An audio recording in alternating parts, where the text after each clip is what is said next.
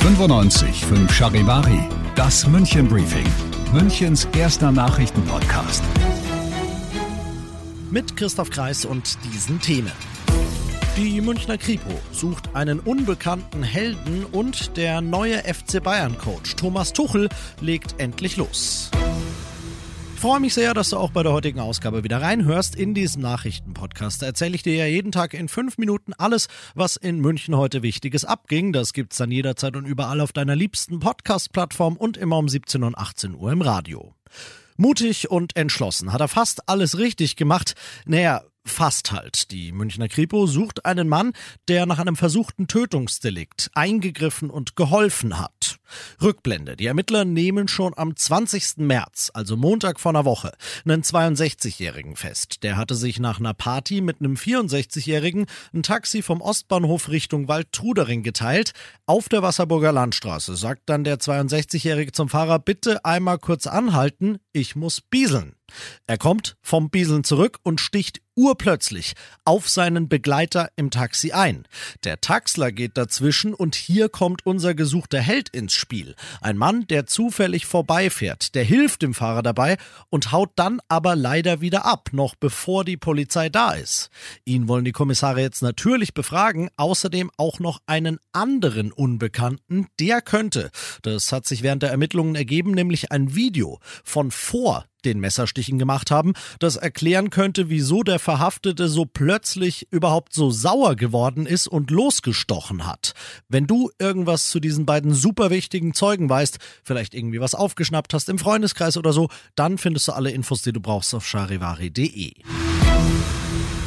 Du bist mittendrin im München Briefing und du kennst das nach dem ersten großen München-Thema. Schauen wir, was waren die wichtigsten Themen in Deutschland und der Welt heute. Den großen bundesweiten Megastreik gestern, den haben wir überstanden. Parallel wurde im öffentlichen Dienst auch schon wieder weiter verhandelt und das ist noch nicht überstanden. Arbeitgeber und Gewerkschaften sitzen auch heute wieder in Potsdam beisammen, setzen ihre Verhandlungen fort und es heißt aus Verhandlungskreisen leider, die Positionen sind noch ziemlich weit entfernt. Charivari-Reporter Ronny Thorau. 10,5 Prozent Lohnerhöhung wollen grob gesagt die Gewerkschaften bei kurzer Vertragslaufzeit. Nur 5 Prozent plus ein Einmalzahlungen bieten die Arbeitgeber bei längerer Laufzeit. Einigt man sich jetzt nicht, könnte es entweder eine Urabstimmung geben für unbefristete Streiks oder ein Schlichtungsverfahren oder eine weitere Verhandlungsrunde, die gilt aber als eher unwahrscheinlich. Zumindest bis Ostern stehen die Chancen ganz gut, dass es keine neuen Streiks gibt in Kitas, Kliniken oder bei der Müllabfuhr. Und die Bahngewerkschaft EVG hat sogar schon versprochen, bis und während Ostern nicht mehr zu streiken. Vom Plan bis zum Beschluss heute hat's jetzt ewig gedauert, aber nu ist es soweit. Ab 2035 ist der Verkauf von Neuwagen, die Benzin oder Diesel schlucken, in der gesamten EU tabu. Darauf haben sich die Mitgliedstaaten heute geeinigt. Die Bundesregierung und da insbesondere Verkehrsminister Wissing haben aber eine Extrawurst. Eine große Ausnahme durchgesetzt aus Brüssel Charivari-Korrespondent Dieter Ebeling. Eigentlich wurde das ja schon im Oktober beschlossen. Aber dann kamen die Deutschen mit nach Nachforderungen und deswegen hat es noch gedauert. Also jetzt, Neuwagen dürfen ab 2035 keine schädlichen Treibhausgase mehr ausstoßen, doch das Verbot des Verbrennermotors gilt nicht für Motoren, die mit synthetischen Kraftstoffen laufen. Die sind sehr teuer und verbrauchen enorm viel Energie, aber vielleicht ändert sich das ja noch. Zunächst einmal bleibt ungewiss, welche Rolle Autos mit sogenannten E-Fuels künftig wirklich spielen werden. Und das noch zum Schluss. Selbst für FC Bayern-Verhältnisse war heute wirklich sehr viel los beim Training. An der Säbener Straße war natürlich kein Zufall, denn es war das erste Training des neuen FC Bayern-Trainers Thomas Tuchel.